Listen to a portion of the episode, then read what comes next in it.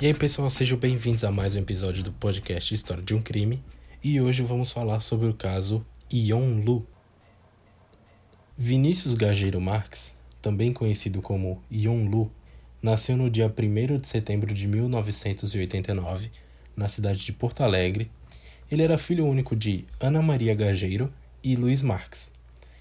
Quando ele tinha apenas 3 anos de idade, ele foi morar na França com a sua mãe, porque ela foi fazer um doutorado lá. Eles retornaram para o Brasil quando Vinícius tinha 7 anos de idade, e ele sempre foi um menino muito diferente. Ele começou a aprender inglês sozinho, com apenas 8 anos, assistindo televisão e ouvindo música. E ele também falava galês e sabia ler em espanhol. O pai do menino, Luiz Marques, ele notou que o Vinícius ele tinha fragilidade e desequilíbrio emocional.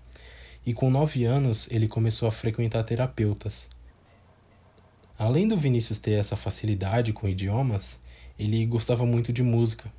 E desde pequeno, com apenas 4 anos, ele já começou a tocar bateria e um tempo depois ele já aprendeu a tocar piano e guitarra. E quando ele começou a ficar mais velho, ele também começou a compor músicas e gravar dentro do seu quarto.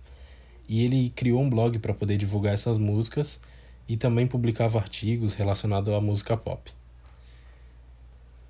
Ele também conversava em alguns fóruns na internet, porque era muito comum naquela época. E ali ele conheceu algumas pessoas e criou amizades. E em 2006 ele conheceu uma menina chamada Luana, e ela virou uma grande amiga dele na época. Ela morava em Erechim e ela se mudou para Porto Alegre, onde ele morava. E na época ele fez até uma música para ela, chamada Mecânica Celeste Aplicada.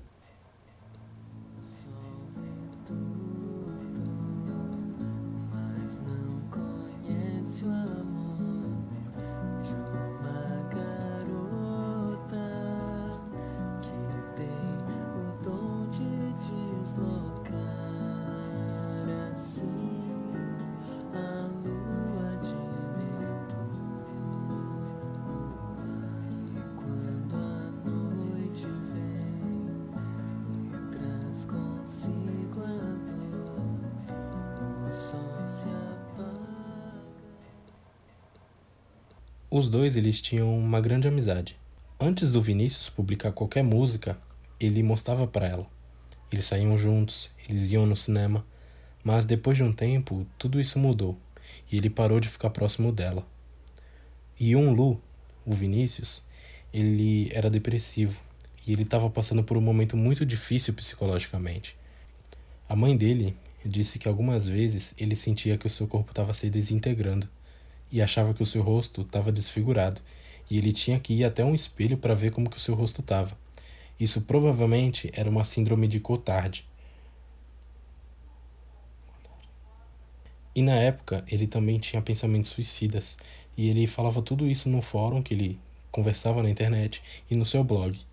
E infelizmente algumas pessoas começaram a incentivar que ele tirasse a sua própria vida e dava dicas de como ele poderia se matar sem sofrer dor. No blog do Yon Lu, muitas pessoas davam comentários muito positivos sobre as suas músicas, e ele agradecia, ele dizia que aquilo o aliviava e tirava os pensamentos autodestrutivos da sua cabeça. O psicanalista do Vinícius, ele alertou os pais sobre os pensamentos suicidas que ele tinha. Então o pai dele começou a ficar mais atento com o filho. E a mãe dele quando eu estava arrumando o quarto dele, ela encontrou uma composição de uma música chamada Suicide Song.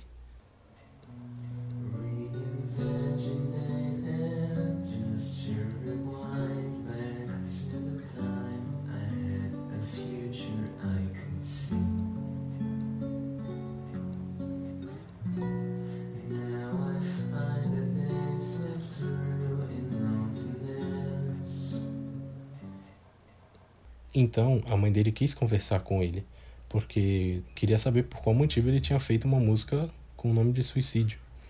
E ele começou a se revoltar, ele dizia que aquilo era apenas uma música, então o pai dele resolveu mexer no computador dele. E ele encontrou as mensagens do fórum e do blog. E a menina Luana, ela disse que ele estava ficando muito estranho.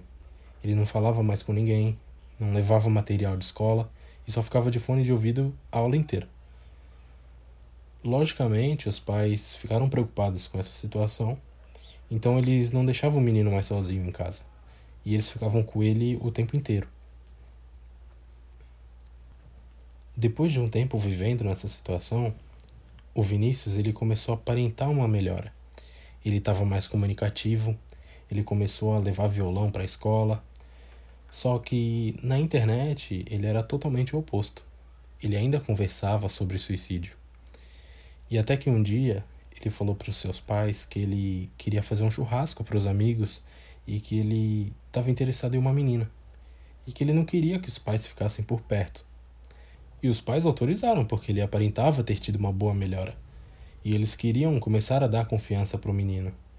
Só que na internet, naquele mesmo dia, ele colocou que no dia 26, que era o dia do churrasco, a partir das 11 horas, ele iria se matar. E no dia 26, no começo da tarde, os pais do Vinícius saíram da casa e ele foi rapidamente para o computador e exatamente às 14 horas e 18 minutos ele escreveu no fórum: Eu tenho duas grelhas queimando no banheiro. E alguém, por favor, pode me dizer quando eu posso entrar no banheiro e me deitar? Por favor, me ajude, eu não tenho muito tempo. Ele disse que não tinha muito tempo porque ele tinha medo que os pais voltassem e não desse tempo dele concluir esse plano. Às 14h42, uma pessoa faz uma pergunta: Como você está se virando? Espero que você consiga o que você quer. Dois minutos depois, o Vinícius responde: Eu não suporto mais esse calor. O que eu devo vestir para tornar isso mais suportável? O que eu posso fazer? Pelo amor de Deus, alguém me ajude. Às 15 horas e 11 minutos, um outro comentário aparece e dizia que isso que ele estava fazendo poderia afetar os outros vizinhos porque ele morava em um apartamento. E poucos minutos depois, uma outra pessoa comenta e fala: Eu acredito que isso funcionou. Ele já não está entrando mais em contato. Uma menina chamada Lindsay, que morava no Canadá, ela viu tudo aquilo acontecendo então ela ligou para a polícia de lá do Canadá, avisando que tinha um jovem que estava tentando se suicidar aqui no Brasil, e ela passou o endereço dele. Então a polícia canadense ligou para a Polícia Federal do Brasil e explicou o caso, e passou o endereço do garoto. Isso era por volta das 15 horas e 45 minutos. E aproximadamente uns 40 minutos depois, a Lindsay, ela ligou diretamente para a Polícia Federal.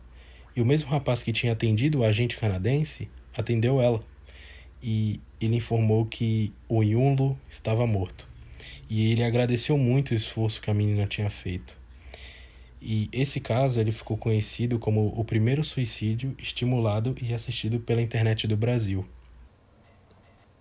O Vinícius ele morreu no dia 26 de julho de 2006, aos 16 anos de idade, por intoxicação de monóxido de carbono e eu não consegui muitas informações sobre as pessoas que incentivaram o suicídio do Vinícius, mas uma coisa que eu achei foi que um bombeiro aposentado foi uma das pessoas que deram dicas de como ele poderia fazer o suicídio de maneira mais fácil.